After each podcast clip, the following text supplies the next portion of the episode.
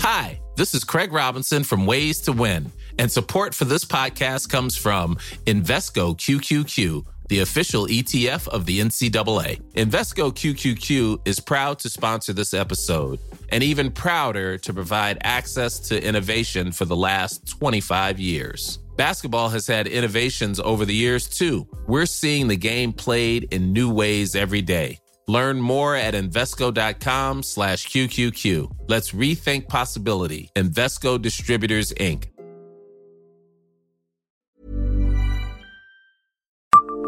Savez-vous quand a eu lieu le premier Sentier des Lanternes? Bonjour, je suis Jean-Marie Russe. Voici le Savez-vous Metz Un podcast écrit avec les journalistes du Républicain Lorrain. Installé pendant plusieurs années dans le jardin Faber, il a migré vers le Square Boufflé, derrière le palais de justice de Metz en 2020.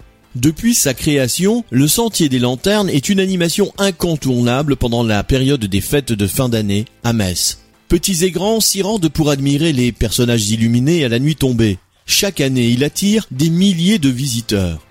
Pourtant, il ne propose aucune technologie dernier cri, pas d'effets spéciaux ni de dispositifs de réalité virtuelle pour profiter du spectacle. Il suffit d'attendre la tombée de la nuit pour admirer les personnages folkloriques illuminés.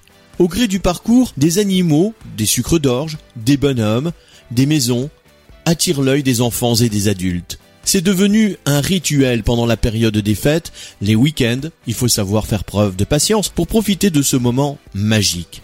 La longue file d'attente peut en décourager plus d'un, mais dès l'apparition des premiers lutins colorés, la magie opère.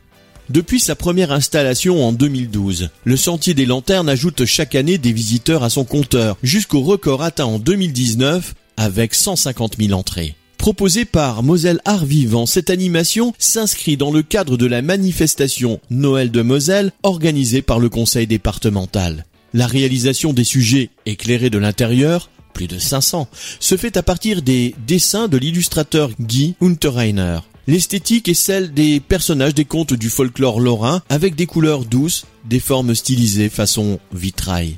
Dès la deuxième édition, le bouche à oreille fonctionne. De 35 000, le nombre de visiteurs passe à 95 000. Il a franchi la barre des 125 000 en 2014, sans jamais redescendre, sauf durant l'année 2020 en raison de la pandémie. Autorisation d'ouverture au public tardive et restreinte du 17 au 31 décembre, touristes étrangers absents, jauge limitée à 300 personnes à la fois.